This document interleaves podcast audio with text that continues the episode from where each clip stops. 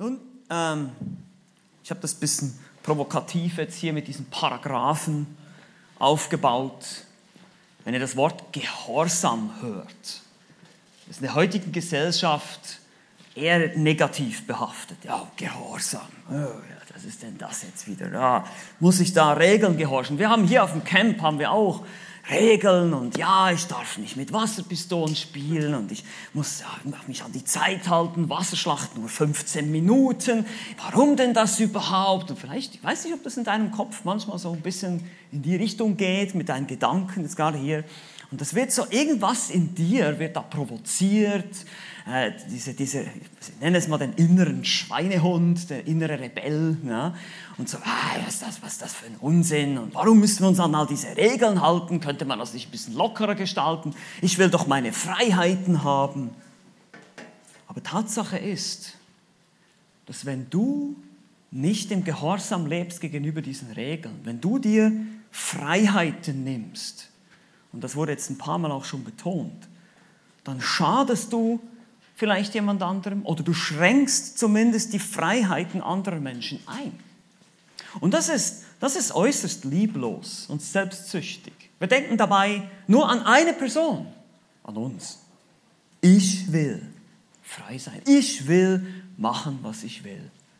Und das ist ein Problem, wenn wir jetzt im christlichen Leben kommen, sehen wir, dass die Bibel uns etwas anderes lehrt. Jemand hat mal gesagt, wie buchstabiert man glücklich? Wie buchstabiert man glücklich?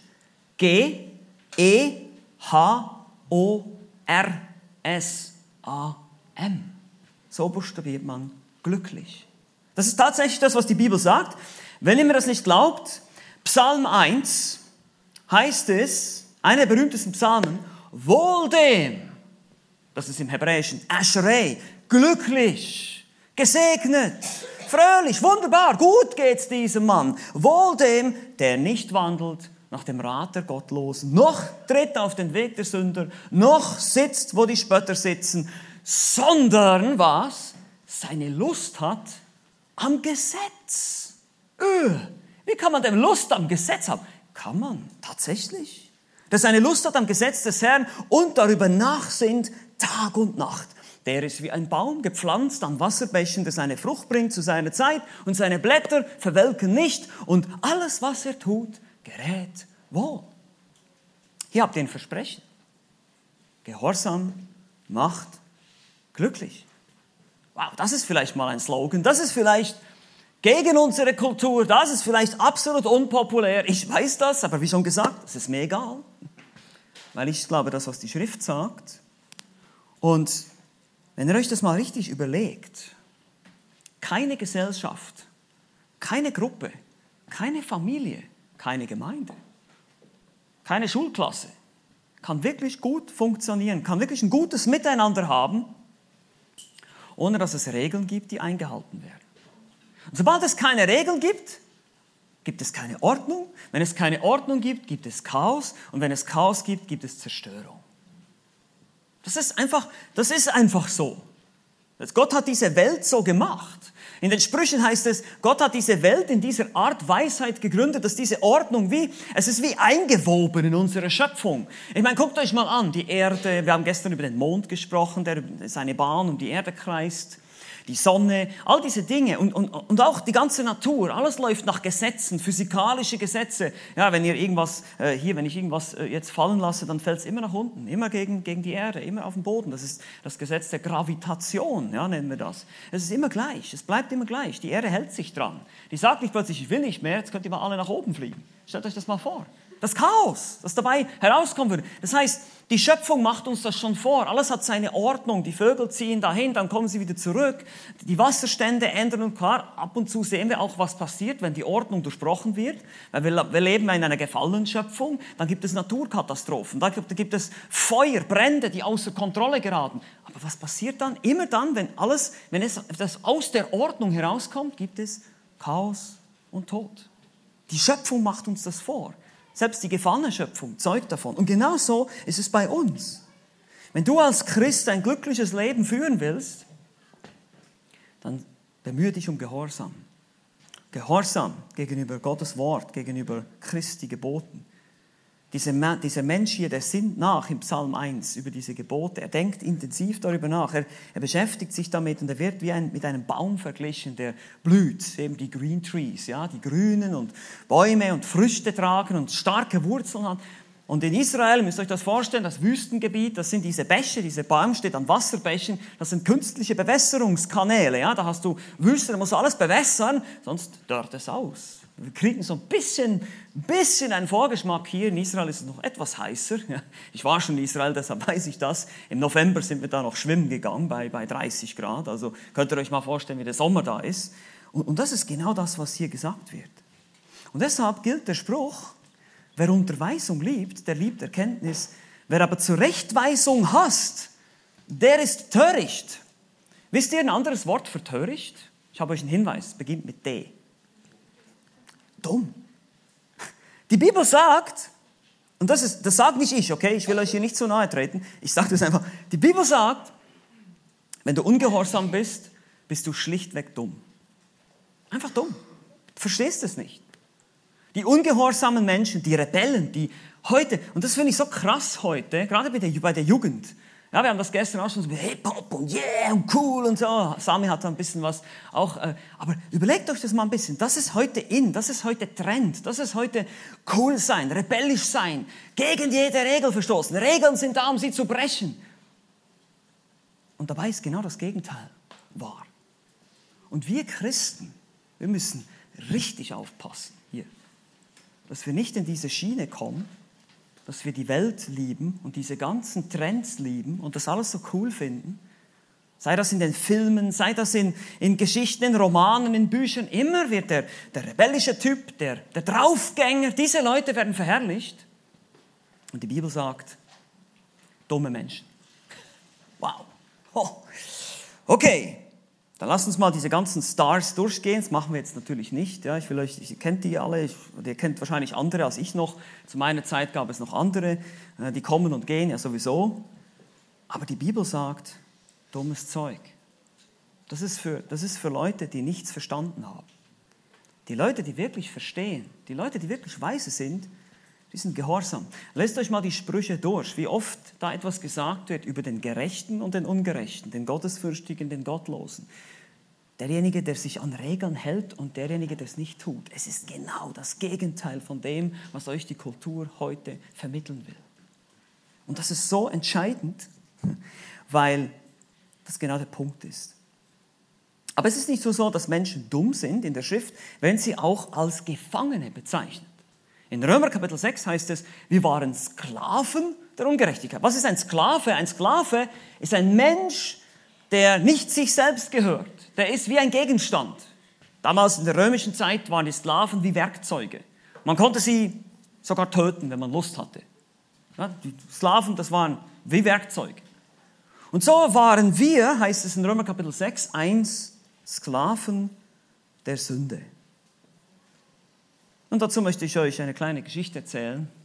Es gab mal einen Graf, der hieß Reinald und der war sehr übergewichtig, hatte einen lateinischen Namen, Crassus, das heißt zu Deutsch der Fette.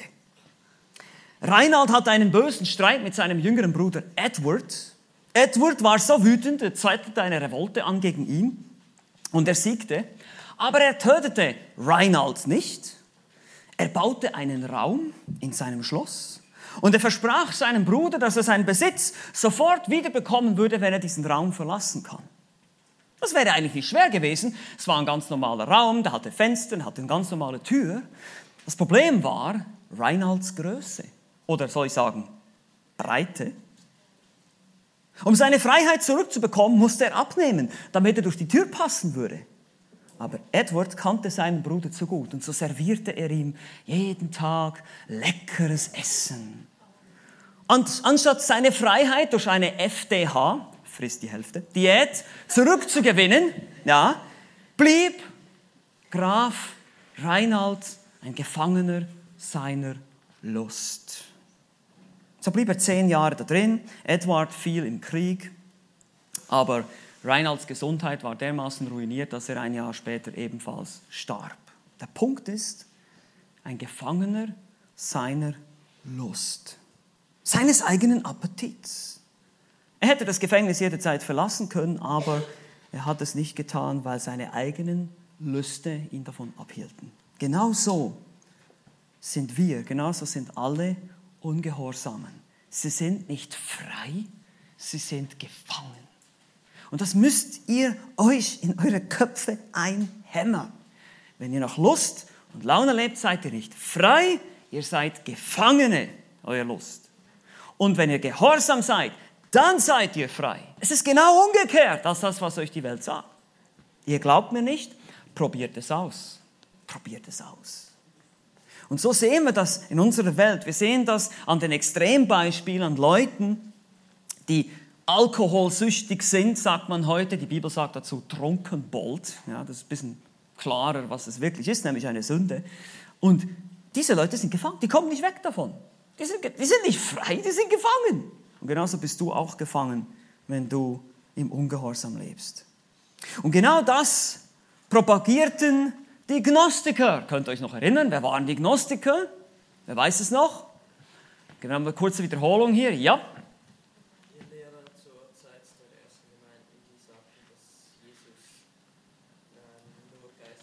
Mhm.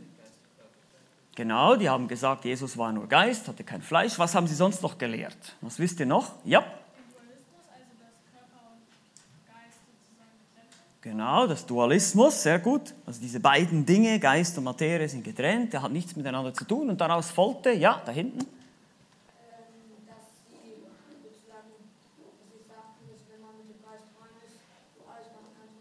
Genau, ja. Genau. Eben, du bist frei, kannst machen, was du willst, mit deinem Körper. Ja? Und diese Frage wurde jetzt auch schon beantwortet. Wir haben es dem Apostel das Leben schwer gemacht, hat auch jemand schon gesagt. Sie haben Irrlehren eingeführt, sie haben eben Dinge erzählt über Jesus, die nicht stimmen. Und so, was unternahm Johannes, der Apostel, dagegen? Was machte er? Ja. Genau, er schrieb einen Brief. Das ist das, was Theologen machen. Wenn sie nicht direkt predigen können, schreiben sie. Ja, und so muss Johannes einschreiten und korrigieren und er muss die Christen in Kleinasien zurückrufen zu den Wurzeln des wahren Christentums. Gottes Botschaft gründet sich auf Wahrheit. Und zwar nicht nur absolute Wahrheit, das natürlich auch, aber auch auf eine historische Person namens Jesus Christus aus Fleisch und Blut. Das musste er sehr stark betonen. Er starb einen tatsächlichen Tod am Kreuz und er bewährte so Vergebung unserer Sünde und er ist auch verstanden mit einem Leib, eine leibliche Auferstehung, damit hatten die Griechen auch Probleme. Könnt ihr nachlesen, 1. Korinther 15 musste Paulus die Korinther korrigieren, weil sie damit auch irgendwelche Probleme hatten, die Griechen. Auferstehung mit Leib. Äh, was? Leib geht in die Ewigkeit? Wie soll denn das gehen? Da sehen wir genau dasselbe Problem, denselben Dualismus. Und dann sagt er, Gott ist Licht, er ist heilig.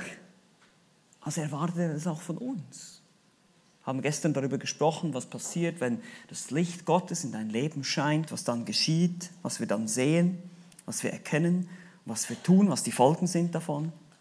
Und jetzt geht er weiter und sagt, wenn du wirklich Buße tust, dann kommt der Gehorsam. Das spielt eine, richtig, eine wichtige Rolle, wenn es um die Frage geht, wann ist ein Christ ein Christ? Eben gesagt, keine halben Sachen. Wir wollen keine halben Sachen machen. Ihr kennt vielleicht die Situation, eure Eltern geben euch einen Befehl, ich weiß, ihr kennt, kennt das sicher, oder? Kennt ihr diese Situation? Eure Eltern sagen euch was. Aber meistens ist es nicht nur, es ist ein Befehl, aber er hat mehrere Unterpunkte. Ja? Also zum Beispiel, äh, mache deine Hausaufgaben und räum bitte noch dein Zimmer auf und ach ja, ja, Staubsaugen könntest du auch noch. So, also eigentlich drei Unterpunkte. Und dann äh, nach einer Stunde kommst du zurück und sagst, fertig, habe alles gemacht. Ja, gut, hast Hausaufgaben gemacht und dein Zimmer so halbwegs aufgeräumt, aber, uh, Staubsaugen hast du vergessen. Nun, war das jetzt Gehorsam oder Ungehorsam? Es war Ungehorsam. Weil Teilgehorsam ist eben ganzer Ungehorsam. Das ist das Problem. Es reicht nicht aus, wenn ich nur die Hälfte, eben keine halben Sachen. Es reicht nicht aus, wenn ich nur sage, ja, ja, ich habe jetzt da 50 Prozent und habe schon ein bisschen und so. Ja, das ist nicht das, was Gott von dir möchte. Er möchte, dass du dich ganz hingibst, nicht nur so die Hälfte. Sondern dass deine Hingabe voll und ganz ist. Und so sieht es auch mit dem Gehorsam aus. Natürlich, hab, wir, wir, sagen das immer wieder, ja, wir werden das nie erreichen, wir sind nicht perfekt und, und das ist alles richtig, aber manchmal habe ich so den Eindruck, dass wir uns dadurch auch so das ein bisschen zu billig machen. Ja, wir sagen dann, ja, ja, wir sind ja alle Sünder und, und wir sind ja alle unvollkommen und das ist alles richtig, das sind biblische Wahrheiten, aber da, das kann auch so ein bisschen zu einer Ausrede werden, wenn wir ehrlich sind, oder nicht? Ja, wir sind ja alle Sünder, also na ja, kann ich mir das ja auch mal erlauben? Nein, nein. Und wir werden gleich noch sehen, warum. Warum halber Gehorsam ganzer Ungehorsam ist. Oder ich sage dem Thema sogar noch, warum halber Gehorsam ganzer Unsinn ist. Dieses, dieses halbwegs dabei sein, dieses halber Christ, Ihr kennt vielleicht den Spruch, ein halber Christ ist ein ganzer Mist. Ja? Das, das, ist, das ist nichts. Du bist weder Fisch noch Vogel. Du kannst nicht mit einem Bein in der Welt und mit dem anderen Bein im Christentum sein oder mit einem Bein in der Hölle, mit dem anderen im Himmel. Das geht nicht. Entweder oder. Und, und wenn du wirklich ganz dabei bist, wird sich das in einer gesamten Hingabe deines Lebens zeigen. Dann wird dieser Gehorsam in allen Lebensbereichen sichtbar werden. Und wie schon gesagt, nicht, weil du dir damit das Heil verdienen willst. Das müssen wir immer wieder betonen. Es geht nicht darum. Es geht darum, jetzt die Frage zu klären, Johannes, was war nochmal seine Absicht? Dies habe ich euch geschrieben, damit ihr was? Wisst, dass ihr ewiges Leben habt. Es geht darum zu verstehen, woran kann ich das erkennen? Und Johannes macht deutlich, ein, ein, ein Element ist, wie sieht es mit deinem Gehorsam aus? Und damit spricht er nicht einfach nur das Äußerliche an. Ja, äußerlich bin ich immer ein braver Junge oder ein braves Mädchen. Das kann sogar sein. Du kannst äußerlich sehr, sehr brav sein und innerlich ein großer Rebell. Es geht um dein Herz. Auch hier geht es um dein Herz, deine Einstellung. Hast du Lust am Gesetz des Herrn? Ist es dein Herzensanliegen, wirklich das Richtige zu tun, auch wenn es nicht immer klappt? Das weiß ich, wir sind alle schwach, das, das ist so. Aber äh, es ist ein Anliegen, wirklich, ich möchte das Richtige tun. Mir geht es darum, nicht zu sündigen und zu rebellieren, sondern ich möchte wirklich dem Herrn nachfolgen. Dann merkst du, dass der Heilige Geist in deinem Herzen etwas verändert hat. Eine Gesinnung, die vorher vielleicht nicht da war. Weil wenn das fehlt, dann haben wir ein Problem. Also, aber Johannes gibt uns hier mehrere Gründe und ich gebe euch die jetzt hier mal gleich am Anfang, warum dieser Ungehorsam nicht zum Evangelium passt. Erstens passt nicht zur Absicht des Evangeliums. Ich sehe gerade zur, müsste das heißen. Zweitens, es passt nicht zum Wesen des Evangeliums. Es passt nicht zum Zeugnis in der Welt und es passt nicht zur Hoffnung des Evangeliums. Also vier Dinge. Absicht, Wesen, Zeugnis, Hoffnung. Es passt nicht zur Absicht, passt nicht zum Wesen, passt nicht zum Zeugnis in der Welt und zur Hoffnung des Evangeliums. Wir gehen jetzt einzeln durch und schauen uns das mal kurz an, wie Johannes das in seinem ersten Johannesbrief begründet. Okay, darum geht es jetzt. Also, es passt nicht zur Absicht des Evangeliums. Was meine ich damit? Nun, Kapitel 2, könnt ihr mal angucken hier, wenn ihr eure Bibeln dabei habt. Kapitel 2, hier Vers 1. Meine Kinder, dies schreibe ich euch, und dann heißt es damit. Also hier, wann immer ihr ein damit seht, seht ihr eine Absicht des Autoren. Er möchte etwas erreichen bei den Empfängern. Ich schreibe euch diese Dinge damit. Warum hat Gott der Vater seinen Sohn in die Welt gesandt? Wozu musste er sterben? Richtig, zur Vergebung der Sünden. Damit jeder, der glaubt, gerettet würde. Okay, richtig. Das ist das Sühnopfer. Hier in Vers 2. Das Sühnopfer für unsere Sünden. Sühnopfer bedeutet, das ist ein Begriff aus dem Alten Testament. Sühne bedeutet Befriedigung. Gottes Zorn wurde befriedigt, gestillt. Gottes Zorn war auf dir, wenn du ein Sünder bist. Ja, Gott ist zornig. Er ist nicht nur Liebe, er ist auch zornig. Es ist ein gerechter Zorn. Und dieser Zorn wirst du zu spüren bekommen in der Hölle, wenn du nicht Buße tust. Das ist eine Tatsache, das ist, was die Schrift lehrt. Und dieser Zorn war auf dir. Aber jetzt hat Christus bezahlt und dieser Zorn wurde befriedigt, gestillt. Das ist Sühne. Und er ist das Sühnopfer für unsere Sünden. Nicht nur für die unseren, sondern für die ganze Welt. Er ist das einzige Sühnopfer für alle Menschen. Alle Menschen haben die Möglichkeit, Buße zu tun. Sie sollen es hören, sie sollen Buße tun. Er ist gestorben, damit Vergebung möglich ist. Und er ist auch ein Fürsprecher, heißt es hier bei dem Vater. Er ist unser Anwalt. Er verwendet sich für uns. Er ist auferstanden, er lebt, er ist bei dem Vater, er betet für uns. Aber woran erkennt man nun, dass jemand wirklich dieses Sühnopfer angenommen hat, diesen Fürsprecher beim Vater hat. Nun, gehen wir nochmal zurück zu Vers 1. Meine Kinder, dies schreibe ich euch, damit ihr nicht sündigt. Es, äh, versteht ihr, das Evangelium, die Gnade Gottes, die Vergebung der Sünde, das Sühnopfer, der Anwalt, der Fürsprecher, der für dich eintritt, das ist nicht eine Motivation zu sündigen. Haben wir gestern schon gehabt, Römer Kapitel 6. Paulus sagt, sollen wir jetzt weiter in der Sünde leben? Nein, auf keinen Fall. Das soll eine Motivation sein, nicht zu sündigen. Und dann geht er weiter in Vers 3. Ich habe es euch hier. Daran erkennen wir, dass wir ihn erkannt haben, wenn wir seine Gebote halten. Ist übrigens der Lernvers für heute. Ja. Das ist der Vers, den ihr lernen dürft. Und daran erkennen wir, dass wir ihn erkannt haben. Dieses Erkennen und Erkannt haben ist ein Ausdruck für die Bekehrung, es ist ein Ausdruck für Errettung. Du bist wiedergeboren. Wie gesagt, dein Papa ist jetzt Gott und nicht mehr der Teufel. Und das kann man sehen, unter anderem am Gehorsam. Und jetzt kommt wieder sein Argument, ganz einfach, ganz klar. Er sagt, wer sagt, ich habe ihn erkannt und hält doch seine Gebote nicht, der ist ein Lügner. Und in einem solchen ist die Wahrheit nicht. Wer aber sein Wort hält, sprich Gehorsam ist, in dem ist wahrhaftig die Liebe Gottes vollkommen geworden. Die Liebe Gottes Christus ist zum Ziel gekommen, diesen Menschen, wenn er gehorsam ist. Daran erkennen wir, dass wir in ihm sind. Wer sagt, dass er in ihm bleibt, der ist verpflichtet, auch selbst so zu wandeln, wie jener gewandelt ist. Hier seht ihr dieses Prinzip. Christen sollten Christus ähnlich sein. Wisst ihr eigentlich, was der Ausdruck Christ bedeutet? Es war ein Schimpfwort, finden wir zum ersten Mal in Apostelgeschichte 11, wurden sie Christen genannt. Kleiner Christus. Du bist, wenn du Christ bist, bist du ein kleiner Christus.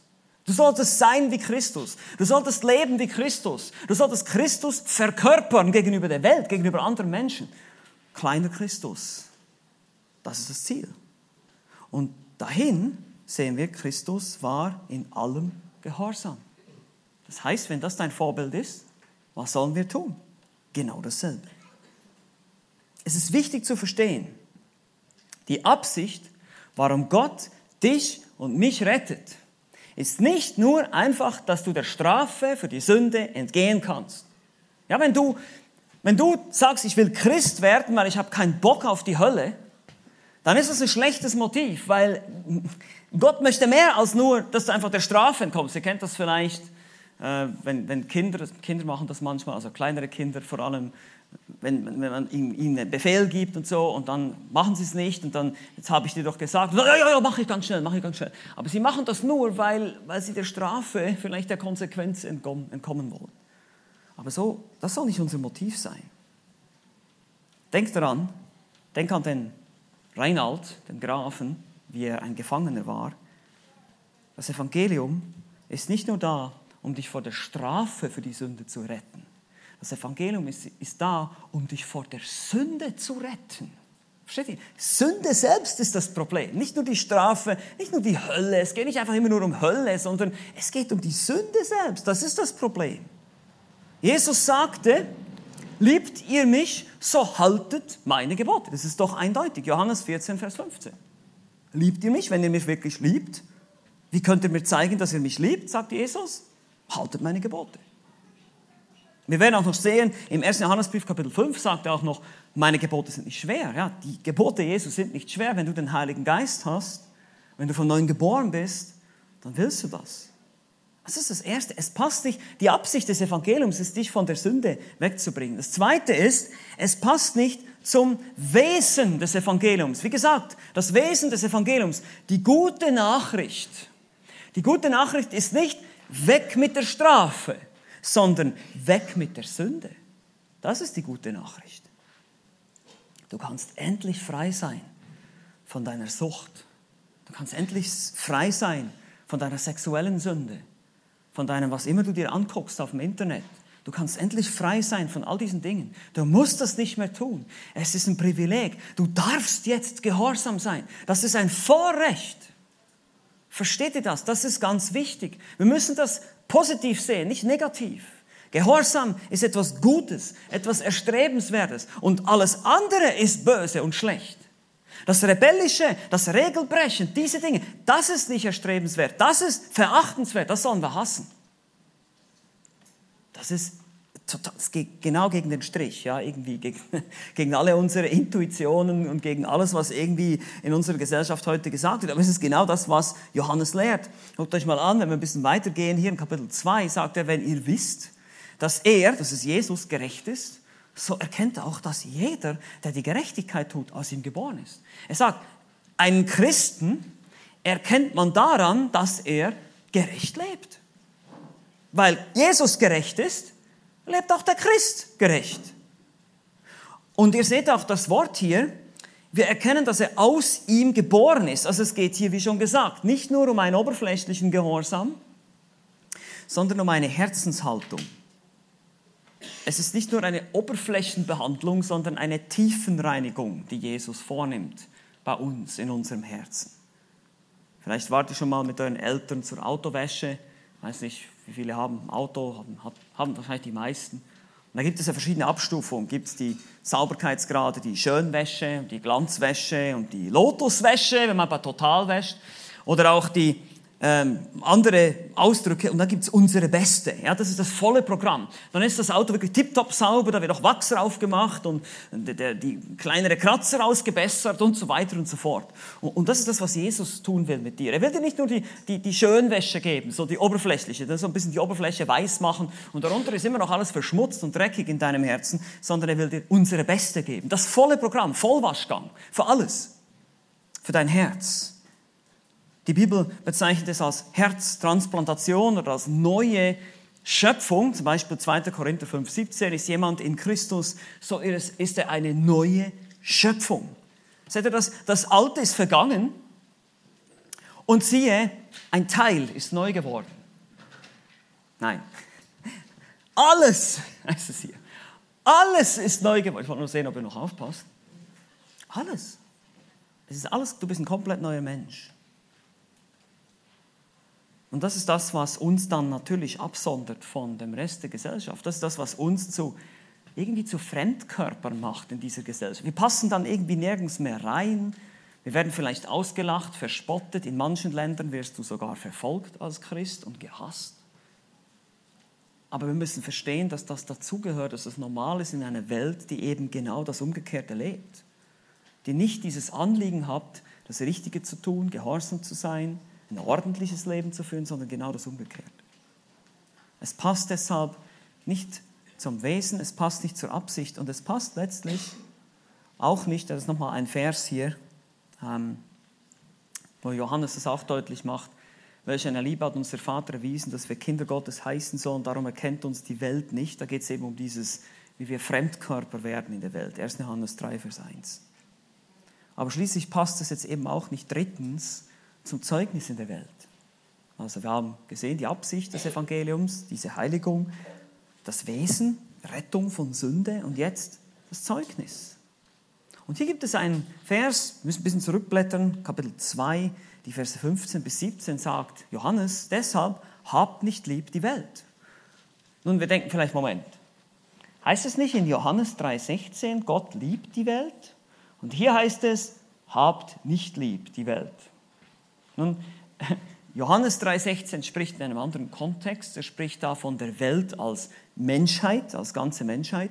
Und Johannes hier in seinem Brief spricht von der Welt, von dem bösen System. Es geht hier mehr um Denkweisen, um Trends, kann man sagen, um Ideologien, Philosophien, Religionen. Hat nicht lieb die Welt, noch was in der Welt ist. Und dann wird es definiert von uns. Wenn jemand die Welt lieb hat, so ist die Liebe des Vaters nicht in ihm. Denn alles, was in der Welt ist, ist die Fleischeslust, die Augenlust und der Hochmut des Lebens. Hier seht ihr, wie die Welt definiert wird. Also es geht hier nicht um die Erde und den Planeten oder um die Menschheit allgemein, sondern es geht hier darum, wir sollen nicht diese Dinge lieben. Fleischeslust, Augenlust, Hochmut des Lebens.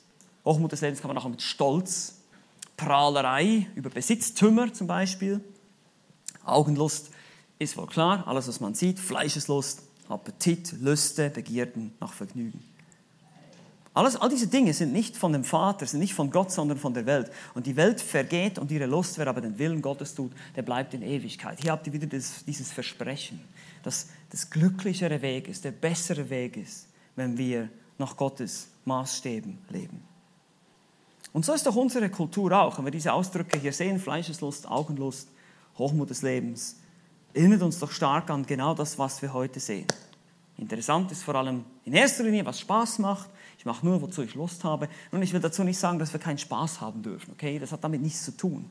Aber die Frage ist, lebst du für den Spaß? Das ist ein Unterschied. Spaß haben, lustig sein, alles super, alles in Ordnung. Gott hat auch Humor, überhaupt kein Problem. Das sehen wir auch. Aber die Frage ist, lebst du dafür? Ist es ein Lebensstil? Weil darum geht es Johannes hier. Es geht um den Lebensstil. Ist das dein Lebensinhalt? Guckst du dir von morgen bis, morgens bis abends nur Filme an und YouTube-Videos oder zockst den ganzen Tag, dann ist das dein Lebensinhalt. Dann ist das das, wofür du lebst, aber nicht Christus. Und das ist der Punkt, das ist die Frage, die wir stellen müssen. Wofür lebe ich denn überhaupt? Es geht hier um Hingabe. Dieses Wort lieben, habt nicht lieb die Welt, da geht es um Hingabe. Es ist eine, ist übrigens die Agape-Liebe, die hier angesprochen wird, diese hingegebene Liebe, eben nicht nur göttlich, sondern hier geht es darum, ich gebe mich diesem ganzen System dieser Welt völlig hin. Ich gehe darin völlig auf. Ich kenne alle Trends und ich weiß alle, ich, verfolge allen möglichen Stars auf, was weiß ich, welchen, welchen Medien. Ich bin einfach voll da drin und ich bin voll und das ist genau, das ist mein Leben, das ist mein Ding. Und wenn man für diese Dinge lebt, dann hat man ein Problem. Dann machen sie nämlich irgendwann mal keinen Spaß mehr. Weil sie nicht das liefern können, was sie dir versprechen. Es wird immer Enttäuschung geben am Ende. Sünde wird dich immer enttäuschen. Sie wird dich immer leer und kaputt zurücklassen. Sie wird dir Dinge versprechen, jetzt gleich kannst du deinen Spaß haben, aber irgendwann mal kommt die Rechnung. Irgendwann mal kommt die Rechnung. Und Johannes sagt, du kannst nicht zwei Herren dienen. Du musst entweder dem einen hingegeben sein oder dem anderen. Das hat auch Jesus gesagt. Es passt nicht zur Absicht des Evangeliums, es passt nicht zum Wesen des Evangeliums und auch nicht zum Zeugnis. Du bist am Ende kein Zeugnis in der Welt. Du bist kein, wenn ich sage, ich glaube an Christus, ich bin Christ, aber ich mache überhaupt keinen Unterschied zur Welt. Ja, wie soll ich denn dann Zeugnis sein? Und am Ende sagt Johannes auch noch was Interessantes es passt auch nicht zur Hoffnung des Evangeliums. Blättern wieder ein bisschen nach vorne hier, Kapitel 3 im Johannesbrief. Und da heißt es eben in Vers 1, dass wir jetzt Kinder Gottes sind. Und der Rest der Verse 2 bis 10 führt nun weiter aus, was es bedeutet. Es bedeutet, dass wir eine Hoffnung auf eine bessere Zukunft haben. Hier heißt es, Geliebte, wir sind jetzt Kinder Gottes und noch ist nicht offenbar geworden, was wir sein werden. Wir wissen aber, dass wir ihm gleichgestaltet sein werden, wenn er offenbar werden wird, denn wir werden ihn sehen, wie er ist. Wir haben eine bessere Hoffnung. Zusammengefasst hier diesen Vers ist, kann man sagen, wir werden gleichgestaltet werden. Wir werden nicht sein wie Jesus, wir werden nicht allmächtig, aber wir werden einen neuen Leib bekommen. Einen neuen Körper, der nicht sündigen kann, der heilig ist, und wir werden in einer neuen Welt leben, die absolut ohne Tod, ohne Schmerz, ohne Krankheit. Stellt euch das mal vor. Eine Welt, in der all diese Dinge nicht mehr da sind. Und es wird einfach ewig wunderbar sein. Wir haben das gestern so ein bisschen angedeutet gesehen, wo dieser Mann durch das weiße Tor geguckt hat. Der konnte kaum Atem fassen, weil das muss so atemberaubend sein, wie der Himmel sein wird. Jesus hat gesagt, jeder, der an ihn glaubt, wird mit ihm im Paradies sein. Lukas 23 auf der neuen Erde, heißt es in Offenbarung 21. Ohne Sünde, ohne Tod, ohne Krankheit. Aber wenn du diese Hoffnung hast, wenn du tatsächlich sagst, diese Welt hier, die ist gefallen, die hat mir eigentlich nichts mehr zu bieten, das ist eigentlich nichts mehr für mich, weil ich habe eine bessere Hoffnung, ich habe was Besseres gefunden, so macht Jesus auch diese Vergleiche mit dem Mann, der einen, Schatz gefunden hat und dann verkauft er alles, um diesen Schatz zu kriegen. Da geht es nicht darum, dass er sich das Heil erkauft. Manche Ausleger gehen da wirklich in komische Richtungen. Es geht einfach um den Wert. Ich habe irgendwas super Wertvolles, eine mega Perle gefunden und dagegen sind alle anderen Perlen nur noch Dreck. Ja, das ist überhaupt nichts mehr wert, weil ich habe hier das, das Mega, die Megaperle gefunden. Ein Riesending, ja, mega wertvoll. Da, da ich, verkaufe ich alles andere und will nur diese Perle haben. Und genau so ist das Evangelium, genau so ist diese neue Welt, die Gott uns verspricht. Ist viel wertvoller, viel besser, viel, viel. Du kannst dir nicht vorstellen, was da für Freuden auf dich warten dieser Welt. Alles, was hier auf dieser Erde Freude macht. Stell dir mal das Coolste vor, was du je erlebt hast. Vielleicht ein super Urlaub, Meer, Palmen. Ich, ich bin so ein Beachman. Ja. Ich, ich, liebe den Strand und Wasser und so und ein Paradies. Und du liegst auf deinem Liegestuhl und, und trinkst da deinen wunderbaren schmeckenden Drink und so weiter. Und es ist alles wunderbar. Stell dir mal all diese Dinge vor. Und, und das ist nichts. Das ist nichts im Vergleich zum Himmel. Gar nichts. Du wirst denken, oh, wie konnte ich nur? Wie konnte ich das nur schön finden? Das war schrecklich gegenüber dem, was ich jetzt habe. Und so wird es im Himmel sein. Und jetzt haben wir diese Hoffnung. Jetzt sagen wir den Menschen, sagen, ernsthaft, es gibt da viel was Besseres, was auf uns wartet. Nach dieser Welt, nach diesem Leben hier. Wenn du gestorben bist und da verstanden sein wirst, dann kommt das viel Besseres, wenn du an Jesus glaubst. Aber du lebst jetzt nicht danach. Und das sagt Johannes. Jeder, der diese Hoffnung auf ihn hat, reinigt sich. Gleich wie er rein ist. Warum ist das so? Nun, der Himmel, das Paradies, ja, da wo wir hoffentlich alle hinwollen, weil wir haben ja keinen Bock auf die Hölle, also wir wollen den Himmel. Der Himmel ist ein Ort, wo alles heilig ist, alles gerecht ist, alles dem Wort Gottes entspricht, alle gehorsam sein werden. Wenn du daran jetzt kein Interesse hast, warum willst du denn dahin? Macht doch keinen Sinn. Wenn du sagst, das ist meine Hoffnung, da will ich hin, ja, bitteschön. Konsequent. Jeder, der diese Hoffnung auf ihn hat, der reinigt sich. Ja, natürlich will ich jetzt auch schon. Ich will jetzt schon ein Zeugnis sein in dieser Welt, ein Vorgeschmack für diese neue Welt, hier auf Erden. In all unserer Unvollkommenheit, wohlverstanden, nicht perfekt.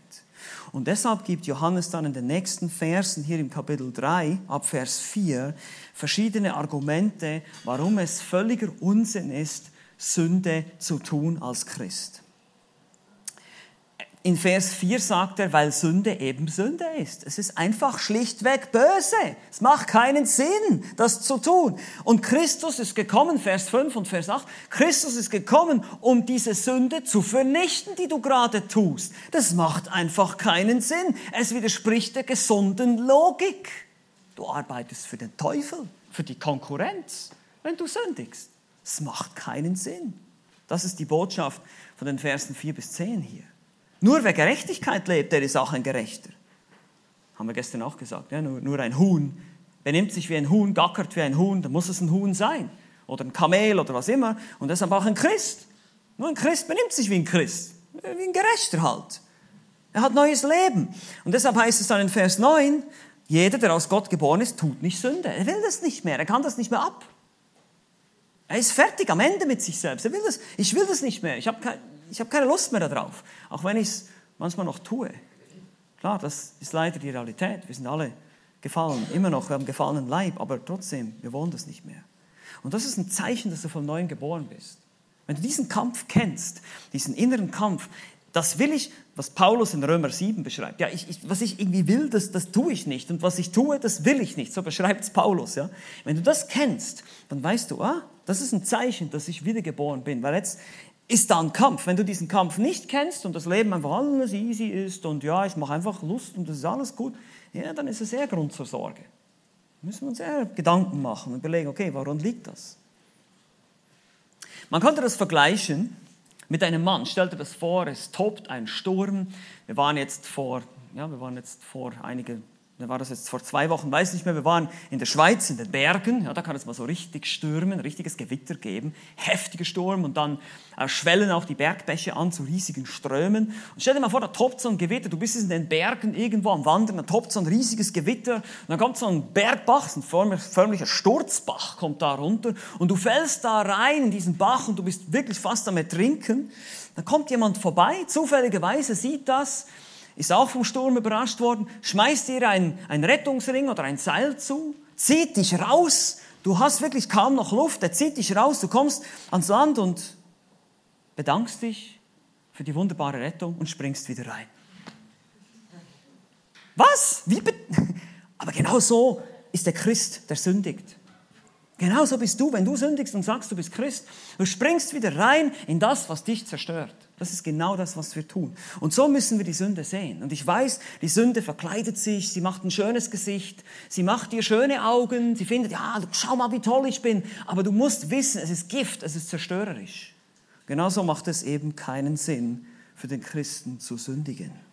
Und das wird uns motivieren, das wird uns helfen. Plus, dass wir eben sehen, was ich am Anfang gesagt habe, dass das gehorsame Leben letztlich glücklicher machen wird. Du wirst nämlich kein schlechtes Gewissen haben. Du wirst, wie Paulus oder Petrus sagte, ein reines Gewissen haben vor Gott. Du musst da nicht immer alles verstecken. Ihr wisst, wie das ist, wenn wir, wenn wir sündigen, dann müssen wir es irgendwie verstecken, zudecken. Oh, bloß gucken, dass es keiner merkt. Da muss ich immer wieder irgendwelche Lügen erfinden. Und es wird immer schlimmer. So diese Spirale zieht. Das macht das, irgendwann mal wird dein Gewissen dich kaputt machen. Und deshalb komm raus, komm ans Licht. Das ist das, was Johannes sagt. Keine halben Sachen. Halbe Gehorsam ist ganzer Ungehorsam. Lass es sein. Hör auf mit dem Spielchen. Ganz sein oder lass es ganz sein. Ja? Ganz sein oder lass es ganz sein. Das ist die Idee, die Johannes uns hier gibt. Wir sollen keine Kompromisse machen. Wir können mit der Sünde keinen Deal machen. Also okay, noch einmal oder nur ein bisschen, das ist äußerst gefährlich. Lass mich das vielleicht noch mal illustrieren mit einer weiteren Geschichte. Jemand wollte mal unbedingt ein bestimmtes Haus kaufen. Der Besitzer sagte ihm, er würde ihm das Haus verkaufen, aber nur unter einer Bedingung oder zwei Bedingungen. Erstens, da war ein Nagel in der Wand im Wohnzimmer. Dieser Nagel gehört mir, der bleibt in meinem Besitz. Und zweitens, wenn du das Haus wieder verkaufst, dann verkaufst du es nur mir. Der Käufer dachte bei sich, naja gut, dieser eine Nagel, lasse ich den da halt in der Wand, sieht zwar nicht so schön aus, aber lasse ich da drin, kein Problem. Gut, kaufte das Haus, schließt den Deal ab. Dann kam nach einiger Zeit der ehemalige Besitzer des Hauses und hängte ein totes Stinktier an diesen Nagel. Und dieses tote Stinktier, der Geruch von diesem toten Stinktier erfüllte das ganze Haus. Und es wurde so unerträglich mit der Zeit, dass der Besitzer, er konnte nichts machen, konnte den Nagel nicht wegnehmen, durfte nichts machen, gehörte nicht ihm, musste das Haus wieder dem Besitzer zurückgeben für den halben Preis. Und das ist genau das, was die Sünde euch anbietet. Sie will nur, dass du noch eine kleine Hintertür offen hast. Ja, könnte sein, dass du mal noch ein bisschen Befriedigung brauchst. Ein bisschen Spaß muss ja sein. Das, nee, nee, lass das. Es bringt es nicht. Es ist eben dann wie dieses tote Stinktier. Irgendwann mal wird es alles erfüllen. Irgendwann mal, weil die Sünde, die nimmt nicht nur den kleinen Finger, die zieht dann immer gleich alles mit hinein. Irgendwann mal. Es ist eine Lüge. Es verspricht dir etwas, was es nicht hält. Und deshalb ist es wichtig, dass wir gründlich sind, wenn es darum geht, Buße zu tun. Wir haben schon darüber gesprochen, Buße ist Umkehr, Abwenden von Sünde, hinwenden zu Gott. Lasst uns wirklich keine halben Sachen machen. Wenn du Christ wirst, und ja, du wirst gerettet, allein durch Gnade, allein aus Glauben, nicht durch Werke, wir haben das gestern gesehen im Video, du kriegst die 6000 Punkte sofort zugeschrieben, aber danach möchte Christus dich auch einladen zu einem Leben im Gehorsam gegenüber seinem Wort, was das Einzige ist, was dich jemals erfüllen wird auf dieser Erde. Alles andere mag vielleicht Spaß machen für eine gewisse Zeit, aber es wird dich niemals erfüllen. Ihr habt das gestern gehört im Zeugnis von Sami, ihr habt es in meinem Zeugnis gehört, wir beide, wir haben einiges ausprobiert an Dingen, es bringt nichts, es ist nur Leere. Glaubt uns das doch und gebt euer Leben Christus. Amen. Lasst mich noch beten. Wir stehen dazu auf. Lasst uns dazu aufstehen. Gute Idee.